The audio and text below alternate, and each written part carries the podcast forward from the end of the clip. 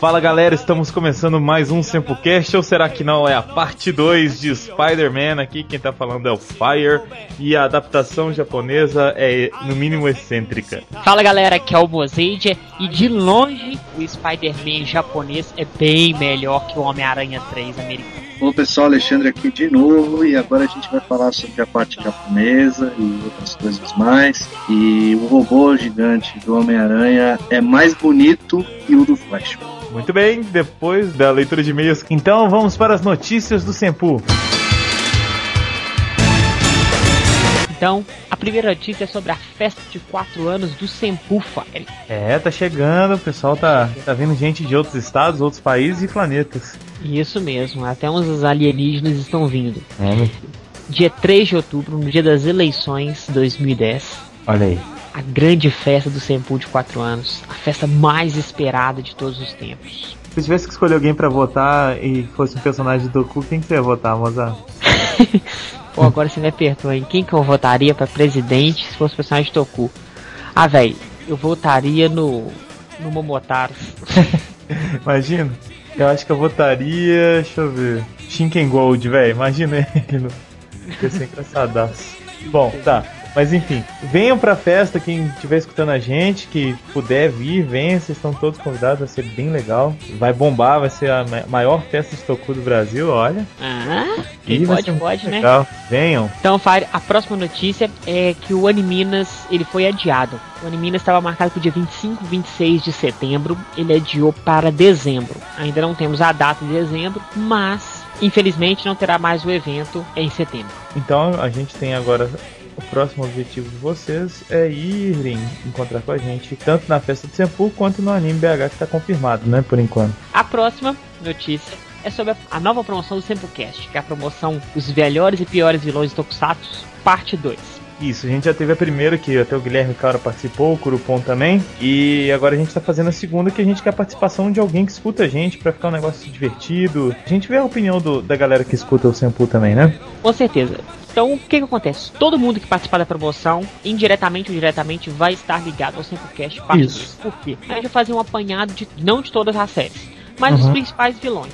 Daqueles que não falamos e alguma coisa que esquecemos da parte 1. E É. todo mundo que mandar um e-mail vai ter alguma coisa comentada pela gente. Quando a gente comentar, com certeza vamos fazer citação à pessoa. Então, de qualquer forma, vai participar do Sempcast.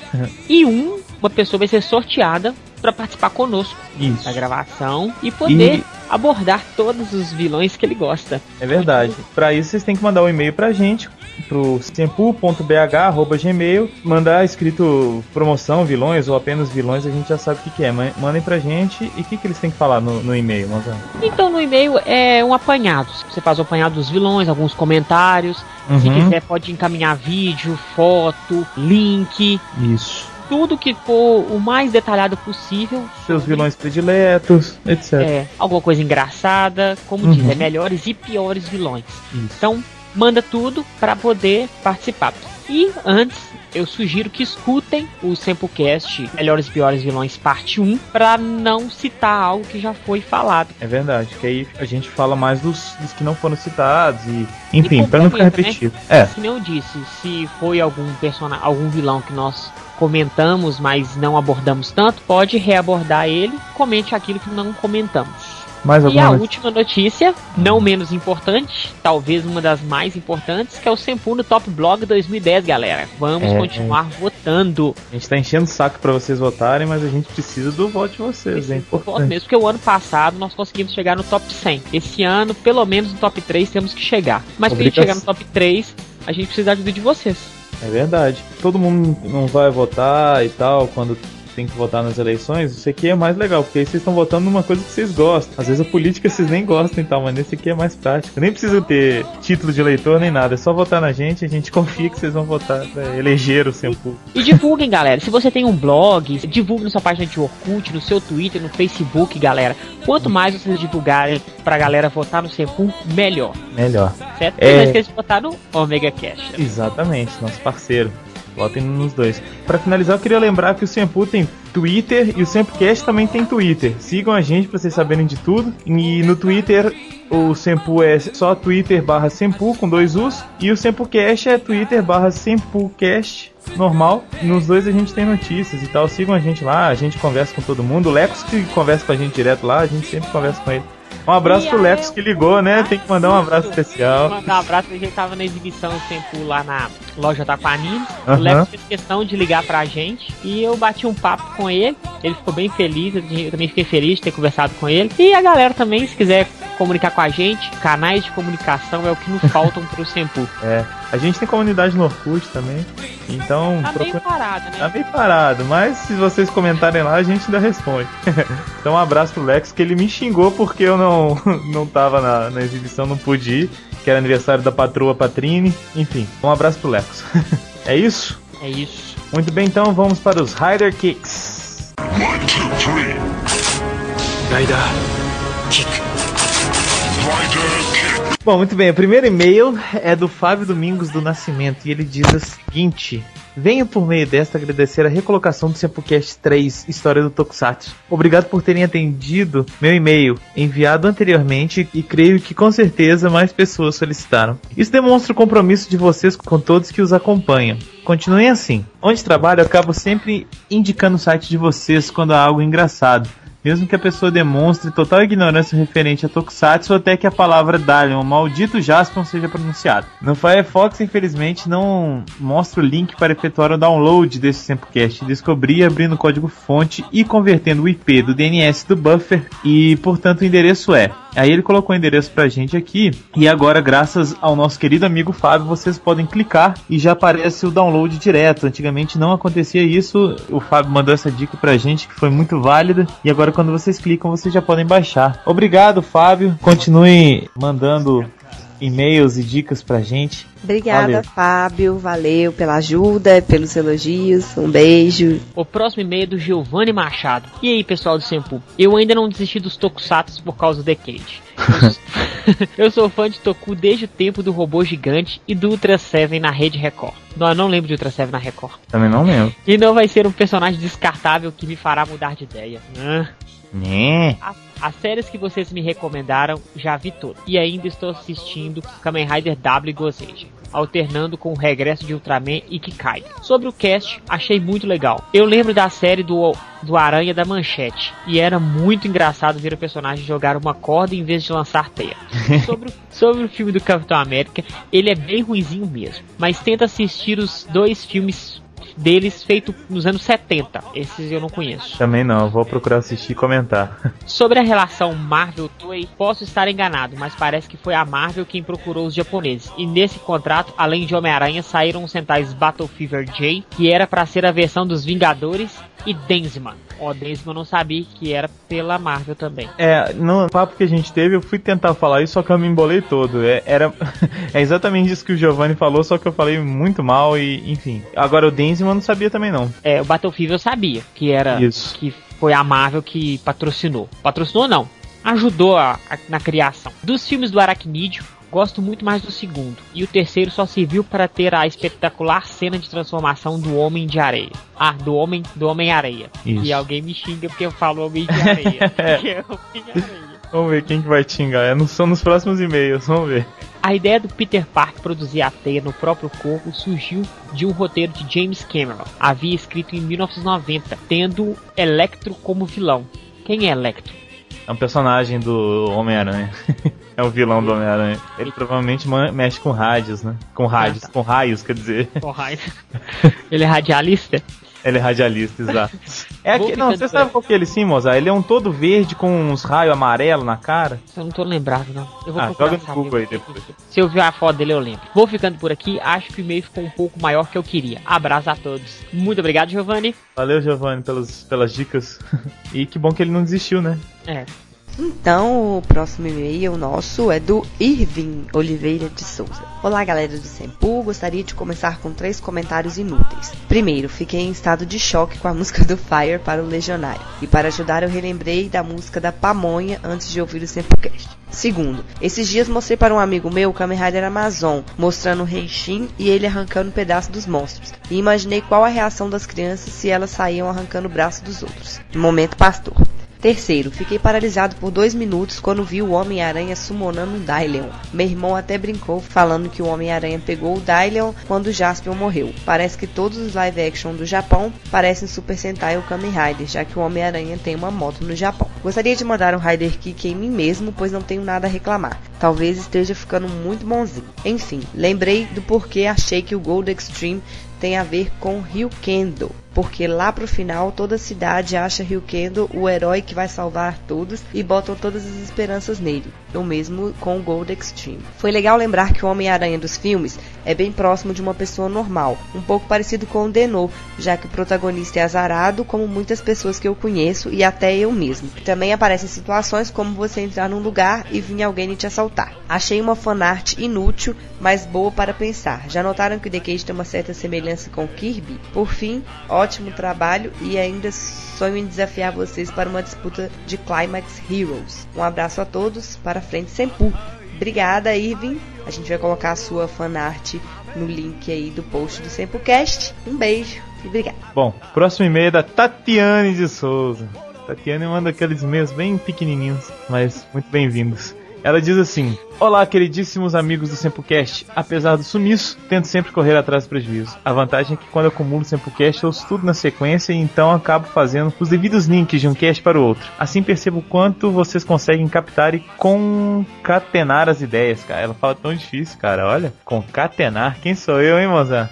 Ah, Escutei o Jam Project logo quando foi lançado, mas infelizmente não consegui comentá-lo em tempo hábil. Vamos lá. Foi um dos melhores casts de 2010 até o momento. Tenho certeza que muitos outros virão por aí, porque vocês alcançaram pitada que tempera cada tema de uma forma única, envolvendo os ouvintes de forma objetiva. Cast musical tudo de bom, divertido. A entrevista com o Ricardo Cruz foi perfeita. Obrigado. Segui... Seguindo a ideia, vocês trouxeram o Samplecast 28 altamente musical. A diversão e a alegria continuam no mesmo astral. O ritmo é suave e frenético ao mesmo tempo. Continua envolvendo as participações especiais perfeitas, pois o estilo é mantido sempre. Parabéns pelas escolhas dos temas. O Samplecast está alcançando a maturidade, no sentido de buscar sempre aprimorar o seu estilo próprio. Sua essência se mantém, mas próximo da edição 30 é perceptível e louvável o fato que vocês conseguiram aumentar o nível de qualidade e organização que pensava já ser algo insuperável. Estou feliz ao testemunhar esse resultado. E não posso deixar de comentar a performance do querido amigo Fire na guitarra. Simplesmente perfeito. Uhul, as pessoas estão sendo irônicas, né, velho? Porque eu toco muito mal. Galera, continue com esse astral. Mozart e Patrini, perfeitos. Abraços fraternos e energia positiva sempre. Tati. Muito obrigado, Muito senhora obrigado, Tati. Tati. É sempre bom escutar esses elogios da Tati, que são extremamente sinceros e, bom, a gente sempre gosta. o próximo e-mail é do Ed Carlos. Fala galera do Sempu, tudo certo, Mozart? É, tudo ótimo. Muito obrigado, Ed. Agora você mandou o e-mail de Isso. comentário. Ele fala tudo certo, Mozart, porque você encheu o saco dele pra mandar e-mail, né? Nossa, um monte de vezes. Toda vez que eu vi ele, eu já dei um esporro nele. Eu falei, manda e-mail, cara. Se você mandar comentar, nós não vamos ler mesmo, não. Não, e, o- e ele sempre manda os comentários pertinentes. É, O Ed tem que mandar e-mail mesmo. Manda aí, Ed, continue mandando. Todo mundo, né? Aqui, quem vos escreve é o Ed. Gostaria de registrar minha sincera opinião sobre o Cast 30, que apesar de sair um pouco do tópico Tokusatsu, foi muito interessante. O que tenho a dizer dos filmes é que realmente o primeiro filme é devagar. Mas como Alexandre disse, nesse filme foi o arco de introdução dos personagens. E quanto à roupa do Duende Verde, bem, é uma coisa ridícula mesmo. Mas eu não achei tão forçada a interpretação do William Defoe. Ele já tem cara de louco naturalmente. O segundo filme, com certeza, é o melhor da trilogia. Só achei que eles poderiam ter poupado o vilão e, no lugar do Octopus, terem colocado alguém menos importante, tipo o Abutre ou até um vilão mais bacana, que renderia mais piadas, como o Electro. Aí, o Electro. fala do Electro, eu tenho que ver quem que é o Electro. Mas ainda acho que eles podem vir a colocar o mistério. Afinal, sonhar não é pecado. Outra coisa é sobre o comentário do Fire. Concordo com ele no que diz respeito às piadas, já que elas são as características do herói e nos filmes Na verdade, só no segundo filme teve assim humor mínimo e irrelevante, tornando o filme sério demais. Já quanto ao terceiro filme, na minha opinião, a caracterização do Homem de Areia ficou perfeita, mas com certeza ele não teria sido escolhido por mim. A ascensão e a queda do Harry Osborn é totalmente dispensável e fraquinho. Agora o Venom, que é o que me parece o Alexandre Despreza, eu bem achei que ele foi totalmente ridicularizado no terceiro filme. Não gostei do ator escolhido e achei a forma com que ele foi colocado no filme terrível. Eles poderiam ter desenvolvido o personagem Ed Brock desde o primeiro filme, para que no terceiro a sua carga de ódio fizesse jus aos seus motivos. E que motivos? Não vi nenhum no filme que fizesse jus à participação do Venom. Só me resta esperar o possível quarto filme e espero que seja bom. Eles bem que poderiam colocar o mistério e o largar e por que não colocar forçadamente o carnificina. Assim eles poderiam abrir brechas logo para um filme que fosse logo o Homem-Aranha contra o Sexteto Sinistro. Nossa Véi, senhora. vai virar uma zona isso. Porra. Já tem muito personagem no terceiro, imagina o quarto com essa porrada de personagem. Ao longo do cast vocês citaram um monte de filmes de heróis, sendo eles toscos ou não, e poxa, ninguém lembrou daquele seriado muito bom por sinal do Flash, bem à frente da nossa época e incansavelmente melhor que o Pequenópolis. É Smallville, né? Agora vai meu único Rider Kick, e é pelo fato de vocês só citaram o Spider-Man como parceria da Marvel e da Toei. Pô galera, tudo bem, é que tá no primeiro título, espero que o número 2 não demore a chegar. Já que a parte 2 do Super Sentai não veio ainda, né? Enfim, foi um cast muito legal e realmente espero que a continuação não demore. E não vai demorar. Vai demorar não. Tá escutando ela. É verdade. E a gente só não falou do Spider-Man nessa primeira parte justamente por causa da segunda que você está neste momento recebendo em teus ouvidos, caro Ed. Ele manda um PS, bom, como ninguém citou o Flash, deixa o vídeo da abertura da série para os Tokufãs apreciarem. E a gente tá no link aí pra galera apreciar a abertura do Flash. Eu assisti pouquinho Foi. dessa série, mas era, era divertido, era legal. Bom, beleza, Ed. Brigadão, meu caro. O e-mail que eu vou ler agora é do João Gabriel. Ele escreveu: Fala galera do Senpu, ótimo cast sobre Movie Tensei. Enquanto eu assisti o filme, eu achei infinitamente melhor que o All Riders, o que na verdade pode não significar nada. É. É um parâmetro. Bem mais coeso e explica algumas coisas. No geral, é um bom filme, o que me faz pensar. Por que, em nome de Deus, eles não fizeram o enredo desse filme como sendo o do All Riders? Ia ficar legal, bem melhor do que aquela bomba, o que novamente pode não significar nada, mas tudo bem. Era só fazer o neo-organismo virar o Shadow Moon. Ia ficar bacana, vocês não acham? Tá, talvez ainda não ficasse o filme que a gente esperava, mas em comparação com All Riders ia ser fodástico. Sobre a parte do W, eu gostei pra caramba, mas esperava mais do Skull. Para mim, eu achei que ele seria um tipo de Rio, sabe? Mas fora isso, essa parte foi bem legal. Na parte final, eu gostei do resultado geral, mas alguém pode me falar aonde os outros Riders foram no começo da luta? Tipo, caramba, já que eles estão dois contra um, que depois vira três contra um, o que já é uma covardia. Mas já que o monstro é foda, ia com todo mundo pra valer destruindo o cara e colocava o Narutaki como vilão final. E aí ele não iria me decepcionar. Eu tinha tantas esperanças de ele ser o vilão final da série do Decade, maldito roteirista. E só pra constar, concordo com o Fire. Se eu quiser ver um filme que tem heróis gigantes, eu vejo Ultraman Tiga Odyssey of Fire. Bem, o e-mail já tá grande pra caramba, então vou me despedindo por aqui. Pessoal, continue melhorando sempre. Obrigada, João Gabriel. Um beijo e continue participando sempre do SempoCast. Próximo e-mail é do Wellington. E ele diz o seguinte: Caramba, dessa vez vocês realmente surpreenderam. Jamais esperaria ouvir algo de Homem-Aranha em um cast Toku, principalmente dos filmes. Sou fã do Homem-Aranha desde o início dos anos 90. Já li e vi praticamente tudo que foi feito com o personagem. Até uns dois anos atrás, pois parei de ler devido à falta de qualidade das histórias. Mas ele continua sendo meu personagem favorito. Olha, concordo com quase tudo que foi dito sobre os três filmes. Para mim, o Homem-Aranha 2 também é o melhor da trilogia. O Aranha 1 é legal, tirando a armadura ridícula do Duende Verde. E apesar de também ter achado o Homem-Aranha 3 fraco, não acho essa tragédia toda que pinta por aí. O maior problema foi o Raimi, o diretor, né, ter cedido à pressão dos produtores, incluindo a porcaria do Venom. Podiam ter usado o tempo que perderam com ele para aprofundar mais a história de, dos dois vilões de verdade. E sobre o Peter Emo, ele serviria direitinho para interpretar algum Toku recente. Aí eu sacaneei, né, ele falou. Paia. Sobre a série live action do Aranha, ela passou sim no Brasil, inclusive para aproveitar o sucesso do filme do Super-Homem. Os dois primeiros episódios foram transformados em um filme e exibidos no cinema como Homem-Aranha o filme. Cara, eu não sabia disso. Eu não sabia também, não. Deve ter sido melhor que o 3, né? É. Bom, agora eu quero fazer uma coisa que desde que comecei a ouvir o cast não tinha tido oportunidade. Rider Kick!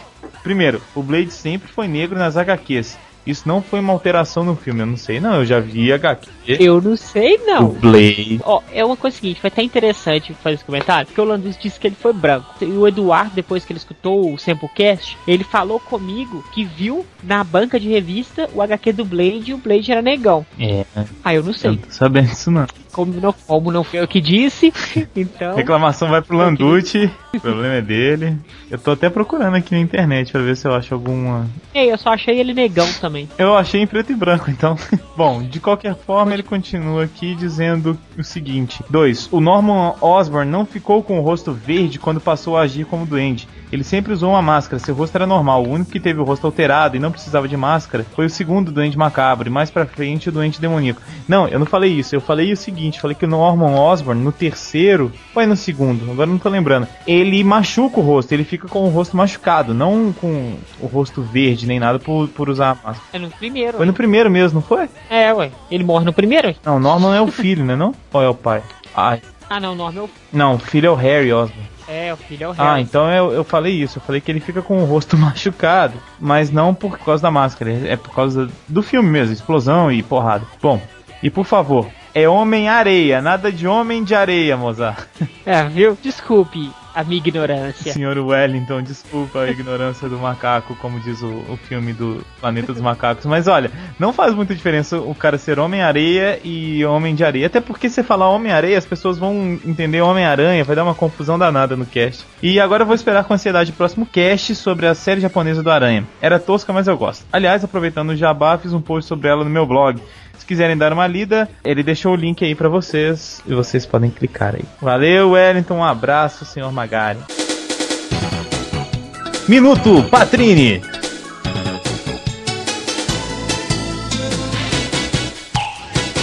Olá, queridas pessoas! Tudo bem com vocês? Bom, hoje é o primeiro dia do Minuto Patrini nos Semplecasts. O que vai ser o Minuto Patrini? Não vai ser um minuto, porque eu falo muito, mas é uma forma de dizer que é uma participação curta minha quando eu não puder participar dos podcasts em si. Ou seja, eu vou comentar nesse pequeno espaço disponível para minha pessoa as curiosidades da edição, a minha opinião sobre o assunto, o que que vocês vão ter assim que observar melhor no podcast. São umas dicasinhas para vocês e também as minhas impressões pessoais quando eu gostar do assunto ou não gostar. Neste caso, hoje vamos falar sobre o Spider-Man, Spider-Man, como vocês queiram chamar, que é o Homem-Aranha japonês.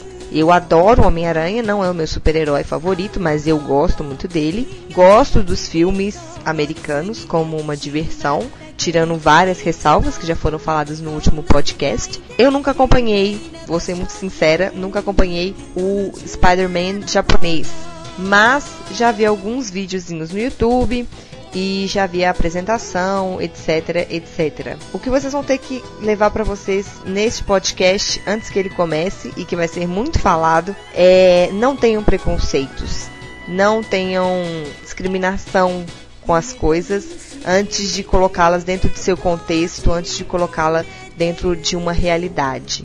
A nossa verdade nem sempre é a verdade, as coisas têm que ser colocadas nos seus contextos e como toco fãs eu acho que a gente já sabe disso, porque a gente sofre muito preconceito por gostar de uma coisa diferente e uma coisa que às vezes é de outra época, é de outra data e as pessoas simplesmente não conseguem compreender porque elas não têm a vontade ou não têm a inteligência ou não têm a, o que seja para contextualizar o que, que a gente gosta, as séries japonesas, e não tem o interesse mesmo de procurar saber que isso evoluiu e que isso hoje é diferente. Então, curtam aí, A edição dessa vez foi muito simples, foi fácil, os meninos me ajudaram bastante e eu já estava meio treinada aí com o assunto, porque o último foi bem complicado, tinha muito material. Dessa vez eles foram bem sucintos, como sempre, engraçados, deixando claro a mensagem que eles queriam passar. É isso, aproveitem o Sempocast número 31. Um beijo! Spider-Man. Spider-Man. Muito bem, em 1978 chega ao Japão Spider-Man, falado Spider-Man, que foi Pai da mãe, né? seu, seu pai da mãe, que foi uma adaptação japonesa para Homem-Aranha. E aí? Qual a impressão de vocês sobre isso? Na época, a Marvel, né, ela aliou a Toei. Tiveram um contrato, a Marvel liberou os direitos do Spider-Man pra Toei pra ela criar o Spider-Man, que é Spider-Man. É, não só o Spider-Man que a Marvel tinha contrato, né? Como é que chama? O segundo, terceiro Sentai é o Akumizer? Battle Fever? É o Battle Fever Jake? Ou é o Battle Fever? Ah, gente, desculpa, são 30 e poucos Sentais, mas acho que é o sabem. Battle Fever. É o que tem a Miss América. É, aqui tem a Miss América, exatamente. Ele ele tem a ver com a Marvel. A Marvel teve influência ali. Porque ali é homenagem direta aos, aos heróis americanos. Então a Marvel já ali tava brincando já com a, com a Toei, já tava namorando a Toei e tal. E aí a gente teve essa adaptação, né? É, eu acho que o que incomoda uma pessoa que gosta do- dos quadrinhos, do Homem-Aranha, porque obviamente ainda você não tinha filmes, etc. Você está falando do fã de quadrinho. É a mesma coisa que incomoda, é uma comparação extremamente atroz que eu vou fazer aqui. Eu vou ouvir muitos xingamentos, mas é a mesma sensação que o fã de vampiro tem ao compararem a saga Crepúsculo. Nossa, não acredito que eu disse a palavra saga. O que, que incomoda as pessoas que são fã de vampiro em relação ao Crepúsculo? Em relação ao fato do vampiro. Não tô falando da história, nem da questão da Bela ser uma Maria vai com as outras, baixar a cabeça pro outro vampiro lá, etc. Tô falando da questão da representação do vampiro. As pessoas que conhecem vampiro, que gostam de outros tipos de vampiro e se incomodam com essa questão da falta de cuidado com a caracterização do mito, né? Então o que acontece? O Homem-Aranha japonês, ele sofre do mesmo mal. Ele pega um herói de quadrinhos, que é um fotógrafo americano, que é picado por uma aranha radioativa, e que se transforma do Homem-Aranha e transforma esse num cara que veio de um outro planeta. O planeta, qual é o nome do planeta? Aracno? Aracno? Ah, tá, tá, tá. É. Veio do planeta Aracno, que é um alienígena e que tem um robô gigante. Ou seja, você descaracterizou totalmente o personagem. Agora, a diferença principal é que Crepúsculo é uma série de, de filmes, ela é exportada mundialmente. Ela foi feita pensando em um alcance global. A série do Homem-Aranha, eu tenho certeza absoluta que ela nunca foi pensada para sair do Japão. Ela foi uma série local, feita para os japoneses, como uma tentativa de apresentar um personagem totalmente ocidental para aquelas pessoas. Agora, hoje em dia, com a internet, todo mundo tem acesso a absolutamente tudo. Até gente que não conhece Toku, gosta de cultura pop, que gosta de quadrinhos, que conhece Homem-Aranha, sabe da existência da série japonesa. Agora, você tem que entender que ela, quando ela foi feita, ela não foi criada pensando no público em geral, ela foi criada para os japoneses. Foi Exato. criada uma espécie de eh, porta de entrada do personagem no Japão. Uma curiosidade legal é que o Spider-Man japonês, ele foi bem aceito no Japão, teve mais de 40 episódios, porque ele pegou só a essência do personagem. É um herói que tem uma armadura azul e vermelha, que tem poderes de aranha. Beleza, mas qual que é o enredo da história? Monstro, monstro gigante, robô. Então é o nível Ultraman, Nacional King, É. Super Sentai. Então é um tokusatsu igual o outro que você vê na televisão do Japão. O que se foi feito foi pegar um ícone, um personagem, comprou-se aquele personagem e se adaptou. A Marvel, e aí as pessoas que reclamam da série, desculpa, não tenho o que reclamar, o problema é na Marvel, né? É verdade, isso que eu ia falar. A Marvel vendeu os direitos, cara. Faça o que quiser, pois é tudo da lei. Exato, É, é, o que a gente discutiu na primeira, na primeira parte, né? A gente falou de- sobre as adaptações ruins de quadrinhos que, que já aconteceram, que é a mesma coisa. O cara vende, a partir do momento que ele vendeu, desculpa, ele não tem mais o que reclamar. Se ele não tem nenhuma cláusula lá no contrato dele que diz, não, antes de botar isso pro ar eu tenho o direito de ver, vai chorar na cama que é lugar quente. Já era. Então alguém reclamar sobre isso, que é ruim ou bom, tudo bem, eu até entendo. Você tem o seu direito total a discordar e achar que é uma porcaria, ou achar excelente e tudo mais. Agora, o que é absurdo é alguém tirar isso fora de contexto. Não foi uma coisa que os japoneses se aproveitaram, foi uma venda. Se eu tenho algum culpado entre aspas, sobre a existência desse Toku, a culpa é da Marvel que vendeu. Não são os japoneses que criaram, não é a Toei. Do mesmo jeito, se o pessoal tem que culpar os Power Rangers que tem aqui, não tem que culpar nem a Saban, não. Tem que culpar a Toei que vendeu. Exato. É lógico, exatamente, perfeito, Mozart. É exatamente a mesma coisa. Eu acho o seguinte, o Spider-Man japonês ele acerta num ponto, cara. Ele não quis fazer mais do mesmo. Vamos só repassar o que tá nos quadrinhos. Não, a gente sabe que o, o japonês ele consome muito, muita coisa americana. Ele é muito americanizado. O japonês ele já conhece a história, já conhecia a história, os quadrinhos chegavam lá. Então, pra que que vai fazer mais do mesmo? Não que seja seja ruim ter mais do mesmo, mas podendo criar uma história diferente. Eles têm o direito, compraram os negócios. Por que não criar uma história com a essência, como o Mozart falou? E agregar coisas novas. Agora, se eles tinham dinheiro pra isso, e se ficou bom ou não, a trama, o enredo, eu não sei. Mas eu achei válida a iniciativa de querer criar uma coisa um pouco diferente. Não, um pouco não, Lu- Luiz, totalmente. É. Porque o Homem-Aranha ele tem moto, ele não é aquele universitário bobinho, ele não é o cara que tá lá tendo um romancezinho com a personagem principal. Não, ele tá lá pra proteger o mundo do mal. É um típico herói japonês, como o Mozart já citou, Ultraman, o National Kid e etc. Uhum. O cara que combate o crime aos moldes japoneses, com a diferença que chama seu pai da mãe, ou seu pai da mãe lá. Agora, é, o que o Luiz falou é verdade. O que a gente pode criticar é se essa tentativa ou essa ideia de criar alguma coisa completamente nova a partir do nome Spider-Man foi bem sucedido ou não. E aí a gente volta, eu volto ao exemplo do Crepúsculo que eu vou ser linchado, eu sei disso. É a mesma coisa. Direito, todo mundo tem direito. Afinal, o, o personagem vampiro, ainda mais vampiro, conceito de vampiro é um conceito de domínio público. Todo mundo pode ir lá pegar e fazer o que quiser com ele. Agora, a, a questão que se que pode se discutir é: existe a necessidade de se fazer isso? E mais, a qualidade atingida por essa reinvenção, reimaginação foi condizente com a expectativa? Ou, ou outra ainda, a qualidade apresentada é uma qualidade satisfatória? No caso do Crepúsculo, você tem ali uma massa de fãs que honestamente não é fã de vampiro, mas que gostou, foi seduzido pelo romance e que a partir daí pode ser que venha a gostar de alguma outra história vampiresca, etc. E de outra partida você tem os fãs de vampiros, fãs de literatura vampiresca, de Anne Rice, de Brian Stoker, do filme de vampiro N que tem no mundo. Você tem de outro lado essas pessoas que são radicalmente contra essa reinvenção. Por quê? Porque ela mexe, e assim como muitos fãs americanos têm essa resistência brutal à série de, de TV japonesa, porque ela mexe no mito. Quando você pega um mito e desconstrói o mito, e óbvio, eu não estou querendo comparar a importância do mito do vampiro, que é um mito de séculos, que vem da, do, do folclore europeu, com um personagem fictício de quadrinhos, que é o Homem-Aranha, mas colocando os dois como mitos, como personagens eh, de cultura e tem suas, suas características já reconhecidas pelas pessoas, quando você tira alguma dessas características e mistura com outras ou transforma isso numa outra coisa, você perde muito da questão de comparação. Então eu não consigo comparar, por exemplo, a série de TV do Homem-Aranha com os filmes do Homem-Aranha ou com os quadrinhos do Homem-Aranha. Eu encaro apenas como um herói japonês de Toku que tem uma roupa igual ao Homem-Aranha. Só isso. Pra mim é uma outra coisa.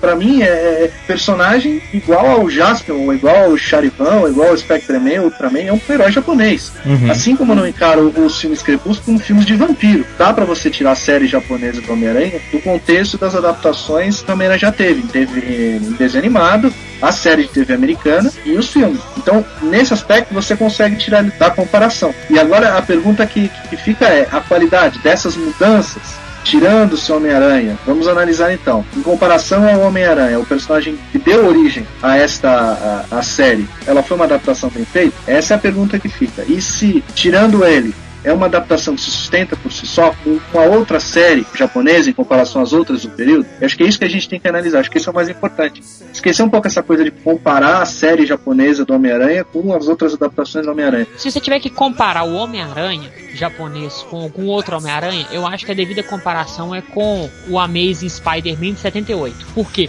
Foi na mesma época. E eles se aproximam ali- muito mais. Ali, e isso só vai comparar a roupa. Não tem mais nada que comparar. É só o figurino. O figurino é o mesmo. E se você for ver, ela é no mesmo padrões. O cara vê, aparece a nave, a nave Marveler no planeta, que eles estão atrás dela. O rapaz parece que ganha poder e começa a salvar o mundo. Igual um outro herói japonês. Então, não tem nada a ver com o Spider-Man americano. Nada a ver. Spider-Man.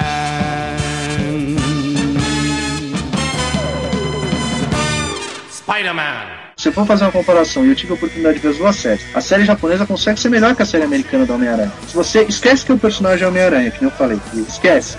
Vamos analisar séries em si. Comparar que série é mais legal, a americana ou a japonesa? A japonesa é melhor. Não, sem sombra de dúvidas. Pelo menos no Homem-Aranha japonês, eles tentaram representar a roupa igual dos quadrinhos. O máximo que eles puderam. Já no americano, não. Eles não tiveram nem a sensibilidade de tentar melhorar o, a parte de cima do capuz. É um óculos. O cara coloca um óculos por baixo. Vai estar tá aí no link do Samplecast pra vocês observarem a abertura do Homem-Aranha japonês, na sequência a abertura do Homem-Aranha de 78. E vocês falam qual abertura que é melhor. Realmente a roupa do Homem-Aranha japonês é de longe superior. Né, então a diferença muito grande também na parte técnica é que como o americano ele quis é, seguir os quadrinhos, ele teve um problema claro, que é fazer um homem subir pela parede. Vocês lembrarem, o filme do Superman, o primeiro que dizem que foi o primeiro filme que fez um homem voar, é de 78. Nós estamos falando desse cinema, que tem a qualidade de produção até hoje, infinitamente, com algumas exceções, é claro, infinitamente superior à qualidade de televisão. Inclusive, então, Alexandre, cinema americano, né?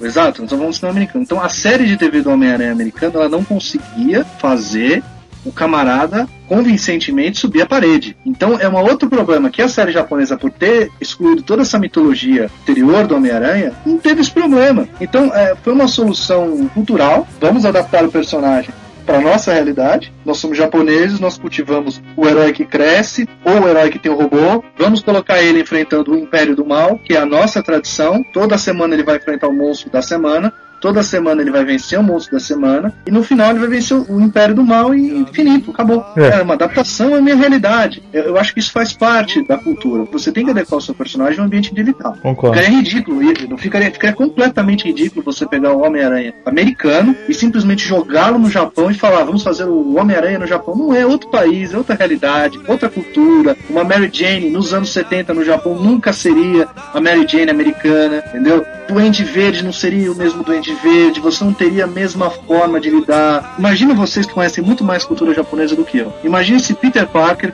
um personagem completamente falível, uma quantidade de falhas humanas absurda, fosse um personagem japonês. Ele já não teria se matado? Certeza. Eu cometido suicídio? Eu falhei, eu não consigo passar. É lógico, eu não consigo pagar o meu aluguel, eu sou inferior, vão me matar. Isso acontece. Então, o japonês não ia aceitar um herói falível, até hoje eles não aceitam. É só você ver os Sentais. Os Sentais tem algum herói falível dentre as equipes? Tem, tem um monte de herói, mas ele não é falível. Todos os heróis de todas os tokusatsu, você pode ver.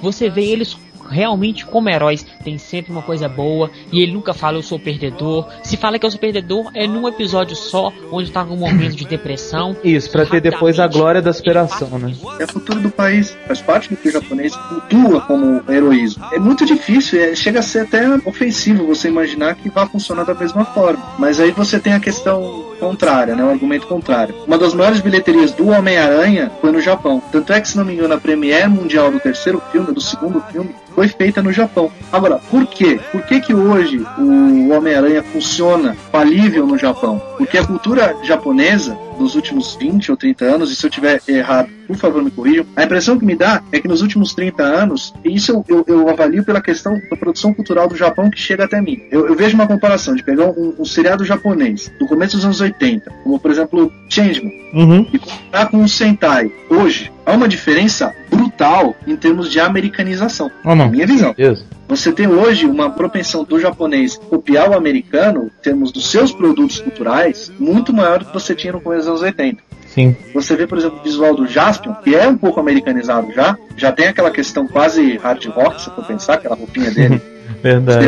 o cabelo, não sei o quê. Mas mesmo assim, ele é essencialmente japonês. Eu tive a oportunidade de começar a ver o Mad Ranger. Cara, é, são personagens japoneses porque têm olhos puxados, mas eles são completamente americanizados. Isso não é uma crítica, é uma constatação. Hoje o Homem-Aranha funciona no Japão, para mim, por isso, porque a sociedade japonesa está mais preparada, mais pronta, ou se adequa melhor a esse tipo de herói. Aí eu já não sei se o Spider-Man japonês funcionaria hoje no Japão. É uma outra coisa a se pensar. Entendi. Eu Tudo é momento. É a mesma coisa que eu falo com séries de Tokusatsu antigo. Você gosta, sim, tem fãs, tem, mas a maioria, 80%, apenas sente nostalgia ao assistir a série. E aí a gente entra naquela discussão que a gente teve no cast do Metalda, porque o público não se renova. É verdade. Né? Fã do Toku, e isso vivendo com vocês, a gente, a gente acaba percebendo, o fã do Toku é um fã extremado, né? Acredito o seguinte, a salvação pro Tokusatsu no Brasil está nos nossos filhos, nos nossos primos, dos nossos sobrinhos, que são mais novos. Temos que começar a jogar para eles Tokusatsu, porque pra criança é muito mais fácil ela gostar de ver um super-herói do que ver um desenho. Claro, velho. É, ca- é gente, é carne e osso. E outra coisa, né? A série foi feita pra criança, né? A gente assiste porque a gente é louco, por isso. É. Só por isso. Porque não foi feito pra gente. Aí é uma coisa um pouco assim. Eu tô revendo o Jiraiya, tem algumas coisas ali que são interessantes, né? Tem um pouco de profundidade e tudo mais. Mas eu revi Changeman, eu, mas eu acho que Changeman, por exemplo, tem uma profundidade dramática muito legal. É, é lógico eu não tô falando de uma profundidade dramática, densidade de personagem, de cinema de arte europeu ou de afim. Não, não tô falando disso. Eu tô falando dentro de uma coisa que se pretende apenas a vender bonequinho, que no fundo é, né? Vamos ser honestos, é, É. é- são criadas para vender bonequinho. Você encontra ali um pouco mais do que isso. Você encontra personagens que não sabem se são bons ou ruins, personagem que muda de lado e algumas, algumas disputas. Então eu acho que mesmo quando a coisa é para criança, você não pode tratar a criança como imbecil. Eu lembro quando eu era pequeno, eu assistia TV Cultura, quando eu chegava da escola. Castelo Ratimbum. Castelo Ratimbum, desenho do Doug, Anos Incríveis, e antes assistia desenho na manchete, e uma porrada de anime, e antes, até um pouco antes, assistia os Tokus e tudo mais, e eu não me sentia imbecilizado por aquelas coisas. Mesmo hoje, revendo Cavaleiros do Zodíaco, que eu acho uma série fraquinha, em termos do que ela apresenta, do que a- quando eu assistia e o impacto que eu tenho vendo ela hoje, eu ainda acho que a maioria delas, elas tratam a criança de uma forma inteligente, por isso que elas fizeram sucesso. E se a gente for levar isso pro, pro nosso caso do dia, que é o Homem-Aranha japonês, é a mesma coisa. Uhum. Se eu for pegar mo- o moleque de 10 anos e botar pra ele assistir o, o Homem-Aranha japonês, ele vai achar uma bosta. Desculpa, ele não vai achar legal. Ele vai dar risada. Até porque ele não vai entender o contexto, né? Exato, então é, é uma coisa, é, você não pode nunca, quando for fazer uma crítica de qualquer coisa, tirar ele do contexto histórico. Uhum. Você tira do contexto histórico, Acabou. você perde tudo, você perde análise. Porque você não pode analisar um produto contemporâneo da mesma forma que você analisa um produto mais antigo, fora de contexto. Isso não, não tem como. Da mesma forma você não consegue fazer uma análise, por exemplo, eu nunca vou me meter a fazer uma análise do Kamen Rider Amazon, por exemplo Uhum. se eu vir assistir. Por quê? Eu não nasci nos anos 70, eu não vi aquela série nos anos 70, e eu vou ver essa série esse ano, por exemplo. Então eu não posso fazer uma análise, porque eu não sei como era o contexto daquela série, como ela funcionava naquele momento. Você só vai conseguir analisar, criticar e fazer parte e curtir uma coisa que está dialogando com a sua realidade. Por exemplo, quando a gente fez a análise do Metalder, eu pelo menos nunca, eu não quis fazer uma análise técnica do metal, apesar de ter visto na época, porque eu revi recentemente, não consigo eh, tirar ele do contexto. Agora, quando a gente fez a análise dos filmes do Kamen Rider, por exemplo, aí dá pra fazer, porque são produtos do momento. Uhum. Eu posso analisar, eu posso dizer, ah, isso realmente funciona. E quando eu for rever o cast daqui a, sei lá, 10 anos, 15 anos, ou enfim, for rever os filmes, eu posso analisar baseado, eu posso usar aquele negócio como um documento histórico, porque a história de hoje é escrita pela gente. E amanhã, tudo aquilo que foi produzido hoje vai ser usado como um objeto de estudo. A fazer uma análise mais séria, mais profunda do, do, da, poxa, do como é a qualidade do Spider-Man japonês, eu acho meio imbecil da nossa parte se a gente for fazer isso. Você pode assistir simplesmente, achei legal, achei ruim. Agora fazer uma análise crítica blá blá blá sobre isso, eu acho uma falha, porque a gente pode fazer isso que a gente está fazendo. Eu já estou dizendo tudo isso, porque eu tenho certeza que vai ter gente que pode vir a mandar e-mail falando isso. Ah, mas vocês não secaram a série, vocês não falaram. Porra, eu não nasci em 77, nenhum de vocês nasceu. A gente foi ver a série esse ano. Eu não vi, por exemplo, todos os episódios de, de Homem-Aranha, por isso que eu não estou opinando sobre a série Uhum. opinando sobre o contexto dela. Mas vocês que viram toda a série, ou quase toda a série, vocês viram e tem análise do gostei ou não gostei. Não tem como você ter simplesmente análise do isso presta, isso não presta. Porque você, tá, você teria que tirar isso totalmente do contexto. Nenhuma comparação existe em contexto, eu acho, na verdade. Porque você não tem a base, não tem como comparar. Fala assim, sei lá, Fusca é uma merda. Tá, e na época, né? Exato, exato. Na época exato. era o carro, era o carro mais econômico, mais prático, mais em conta, sei lá. Spider-Man.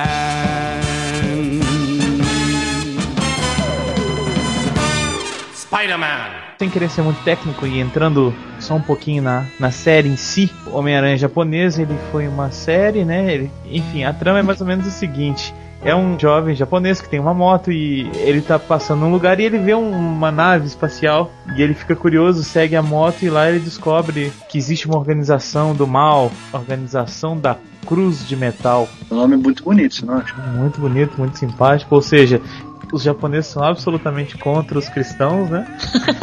Ó, ó, eles querem pregar todos na cruz. É. De metal. De metal. Esse... Será que eles fizeram alusão aos metaleiros, não? Cruz Pode. de metal. Pode, olha aí, cruz de metal invertida, né? O inimigo do glorioso, seu pai da mãe, seu pai da mãe aí, Seu- era um cabeludo? Cara, ele usava uma touca, um Olha capuz aí. preto, devia ser black metal, né? Olha aí a referência, referência. Ou doom metal, sei lá. Atmospheric metal, forró metal. Horror metal, isso deve ser uma coisa muito legal. cara. É. E aí esse cara, ele foi atrás da nave e na nave ele descobriu um, um alienígena do, do planeta Spider ou Aracno. E esse ser aí, esse alienígena, deu um bracelete pra ele, que no bracelete tem um líquido que é um extrato de aranha, entendam como quiser. Hum, Como diz o Alexandre, pode ser uma inseminação artificial, Se for branco. Se for branco. Então, que dá os se bem que poderes. sendo de aranha, a gente pode deixar isso vago, né? É, só outra curiosidade, o motoqueiro, o cara que é o Homem-Aranha, ele chama Takuya Yamashiro e é vivido pelo Todou Shinji, que é quem, moça? Imperador Neros. Imperador. Olha só! Ah, tá vendo? No mundo Toku tudo é ligado. Só, só uma questão, você acha que se a série do Homem-Aranha japonês viesse pro Brasil, eles não mudar o nome do protagonista, não? Qual é o nome dele? Que é Takuya Yamashiro. Aí esse Takuya. Takuya Mashira, eles vão colocar pra Tatsuya. E o nome do ator também não ajuda nada, né? Não. E sei lá, acho que se viesse pra cá ia ficar como Tatsuya, moça? Tatsuya, nome fácil de falar, Tatsuya Mashiro. Kotaro- É, apesar que eles não têm muita lógica pra isso não, porque Kotaro Minami Sam Minami. Calma, Kotaro dá aquela interpretação Kataro, né? Kataro, É, né? catarro, sei lá. Kataro. Kotaro, isso mesmo. Bom, além disso, ele tem um carro que é o Spider Machine G7.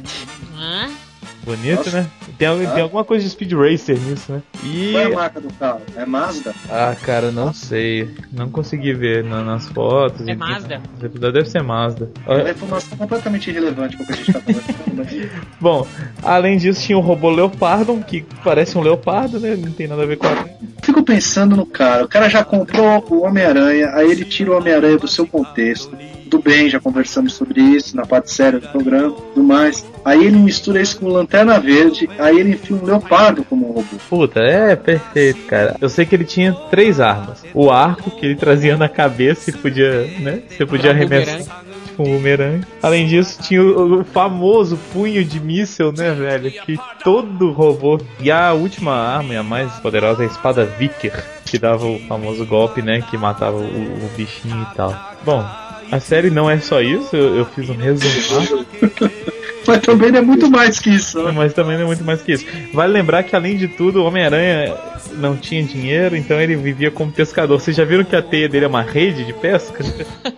Spider-Man.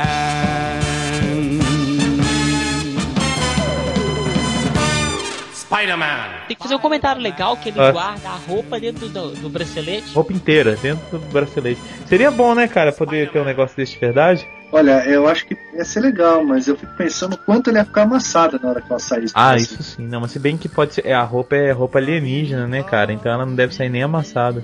É, mas se você for comprar o bracelete do Homem-Aranha japonês depois que a série sair do ar, ele deve ter leiloado tudo, né, pra fazer uma grana, É. vendeu todos os, os a memorabilia. Aí você fica pensando, você coloca a sua, sua camisa, sua calça dentro do negócio, você tem que vir com o ferro do Homem-Aranha, né, pra você tirar e já passar pra poder vestir. Agora, ô Mozart, você falou isso da roupa, era legal porque. Isso eu achei um ponto legal. Primeiro que ele tem, tem esse bracelete já pra lembrar o bracelete do Homem-Aranha americano, né? Normal. E além disso, o cinto de utilidades do Batman. do Batman também. Aí, é um multi-herói. ele tem uma capa, ele voa, ele tem um peito. Não, só faltava essa. Ah, E o sentido aranha dele, quando avisavam, a roupa já pulava nele e ele já, já protegia ele. É legal, cara. Eu acho bacana a ideia. Faltou grana, né? E, e efeito especial pra época, mas é, mas é de todas as séries, né, não tinha grana. é verdade. Todas elas dá pra ver o zíper atrás da roupa. Então, Isso daí não dá pra cobrar. Não Tem dá. só uma dúvida que eu tenho aqui agora. Alexandre, no início do cast você se apresentou falando que o robô do Homem-Aranha era mais bonito que o dos Flashman. E é mesmo. Eu acho o robô feio dos Change, aquela cabeça de bala horrorosa. Cara, é- é- mas assim, a questão do robô do Changeman é porque, se você for pensar na montagem do robô, a aquela cabeça em formato de míssil e outros objetos fálicos, ele nada mais é do que o bico da nave. Então é a nave que engata, literalmente, insemina né, o helicóptero. Ali penetra com a sua cabeça de míssil pelo meio do helicóptero. Então tem um sentido. Agora o do Flashman é muito feio. Aquela ele parece. O primeiro robô dos Flashman, na verdade, ele parece um filhote robótico do Predador. Se você for olhar o Predador sem máscara, é a mesma cara. É a mesma cara do robô dos Flashman. É horroroso. Então o Leopardão aí, o Leopardão, sei, o robô do, do Homem-Aranha japonês, Leoparotones. esse cara bonito aí, pelo menos ele, ele tem essa coisa ridícula, porque ele é uma coisa só, entendeu? Ele, ele é ridículo por ele todo. Ele é tão ruim que ele chega a ser bom. Não sei se Aí. deu pra entender. Deu, Agora deu o- o famoso looping, né? Exato. Agora o glorioso Flash King é lamentável. Já o Titan Jr. ele já é um pouquinho mais simpático, porque ele, é, né, ele tem aqueles pneus que ele joga, enfim. Apesar dele ficar totalmente sem mobilidade quando ele viu o Grand Titan. Aliás, isso é uma coisa que eu sempre pensei. Como era fácil derrubar aquele robô, né? O robô não se Porra, mexe. peteleco pra trás já era. Você fica correndo, vai atrás dele, dá uma bica na bunda dele, ele cai, acabou, acabou o robô. É, os caras não, não- não pensavam nessas coisas. Mas é por isso que eu disse, eu acho que ele, ele é feio, como ele é feio num todo, como ele é todo horroroso, ele fica menos feio do que essa mistura carnavalesca dos Flash, é verde, azul, amarelo. Verde não, azul, amarelo e vermelho, e com a cara do predador robótico. Eu não gosto do robô dos Flash, mas aliás é uma das poucas coisas que eu não gosto na série, o robô dos Flash. Deu pra ver, né? Spider-Man.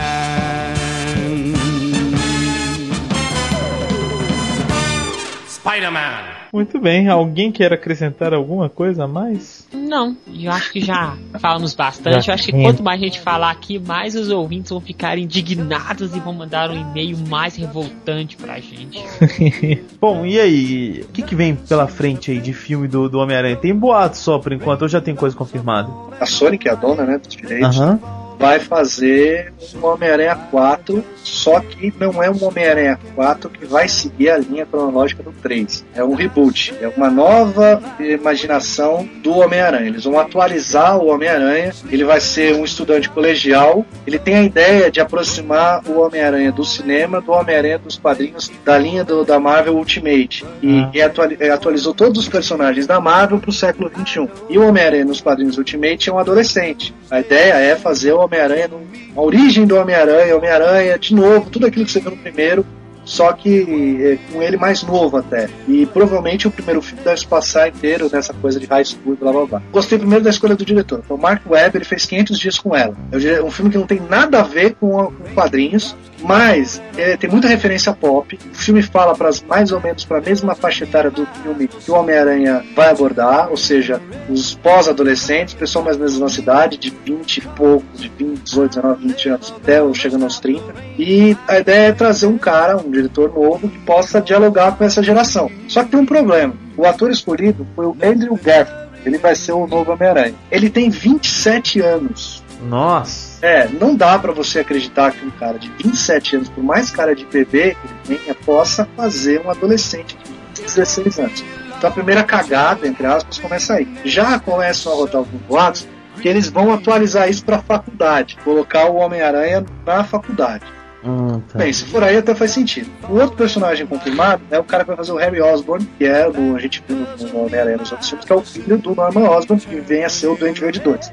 O ator contratado foi o Anton Yelchin, que fez Star Trek e o Exterminador 4. Ele fazia o russo, Chekhov, Star Trek, e fazia um dos personagens uh, coadjuvantes do Exterminador 4. Um ator interessante e mais ou menos da mesma idade, ou seja, para manter a ideia de uma coisa mais nova. Esse Andrew Garfield, o que ele fez de interessante? Ele fez uma série, três filmes ingleses, chamado Red Riding, uma série policial. Tem umas maiores informações no site do Paulo Vilaça, Cinema em Cena. Ele fez um comentário em áudio sobre a série. Ele fez um filme com a Scarlett Johansson e a Natalie Portman, chamado A Outra. Ele fez Doutor Parnassus, o meu último filme do Heath Ledger Nossa, muito legal. bom filme.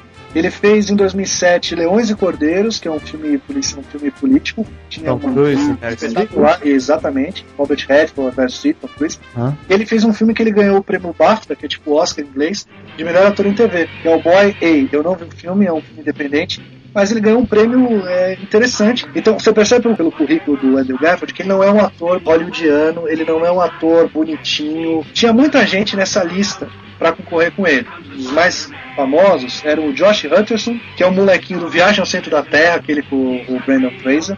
Lembro.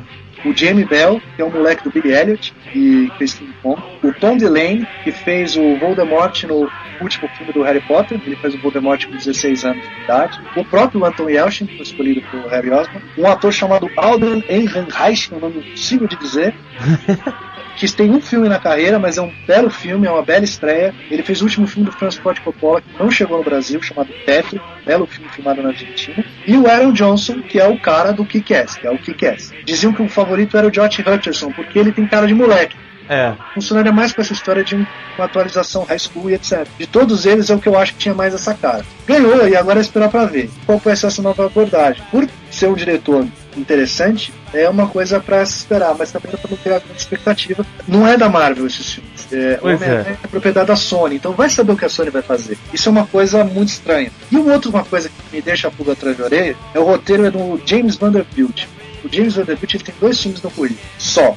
Um deles é o Zodíaco do David Fincher. É um suspense muito interessante. Mas o outro filme dele, que ele fez ano passado, é horroroso. É o The Losers. É um filme de quadrinhos, mas é muito fraquinho. Quem quiser ler, eu, eu escrevi sobre ele no, no fotograma, vocês entram no blog, blog fotograma digital, blogspot.com, fazendo jabá aí. Tem uma, uma crítica que eu fiz pro filme. E um dos maiores, maiores problemas do filme é o roteiro, que é inacreditavelmente piegas. É americano bonzinho salvando o dia, e vilões caricatos, e atores ruins. Então também deixa uma pulga atrás de orelha. É esperar pelo diretor. Mas já vão ter que mudar. Porque é fazer colegial, pegar um cara de 27 anos fazer um moleque, não dá, né? Se continuar a fazer sequência, vai cair no mesmo vacilo. Exatamente, é, eles estão repetindo o erro. Pegaram o Tom Maguire com 20 e poucos anos para fazer o Homem-Aranha novo. Ele foi crescendo, ele foi ficando mais velho, uma questão óbvia, e aí quando chegou no final da série já estava velho, já não conseguia acreditar que aquele É o, cara. que, é o mesmo que aconteceu com o Harry Potter. Na época, o ator era jovem, encaixou perfeitamente. Foi tendo a sequência de filmes, ele não tem cara de menino mais. Não, é. Você vê a Emma Watson, a menina faz Hermione. É. Ela não tem cara de uma menina de 16 anos. Não Desculpa. mesmo, né? Ela tem carinha de menina, ok, ela tem uma carinha jovem, mas não dá, cara, não dá. E é isso, o Homem-Aranha agora é esperar. O filme, se não me engano, ele tem data de estreia só pra 2012, então se não acabar o mundo, deve ter um novo Homem-Aranha aí. E agora é esperar, porque agora vai ter 500 especulações, confirmação de elenco, e ver o que vai acontecer. Cara, Eles esse- gravavam um sobre ele. Nossa, para. pra esses próximos anos aí vai vir muita coisa de herói, né? Tem, é o que eu te falei, tem o, o pro, pro ano que vem, tem o Thor, que É. já, tem, já acabaram as gravações, né? Já deve, Ah, trailer sim. deve aparecer nos próximos dois, Vingadores. Tem o Capitão América antes disso. Vai Ah. ter o, a trilogia, né? O Homem de Ferro, mais um Homem de Ferro. É. Tem a- o rumor da Mulher Maravilha também. Tem o Humor da Mulher Maravilha. Você tem o Lanterna Verde que já está sendo filmado. O Nick Fury vai ter filme dele? Então, o Nick Fury é assim: o Samuel L. Jackson assinou um contrato com a Marvel para sete filmes. Ele já apareceu em três. O quarto é o Capitão América, agora eu não sei como ele vai aparecer, já que enfim, o filme vai começar na, na Segunda Guerra. É. O Homem de Capitão América é criado. Não sei como é que eles vão fazer para deixar o Samuel L. Jackson um cara de Novo. 30 anos, sei lá. Seria o quarto filme. Aí você tem o Thor, que ele deve aparecer, quinto filme. Os Vingadores, o sexto. E talvez o terceiro filme do, do Homem de Ferro, o sétimo. Spider-Man.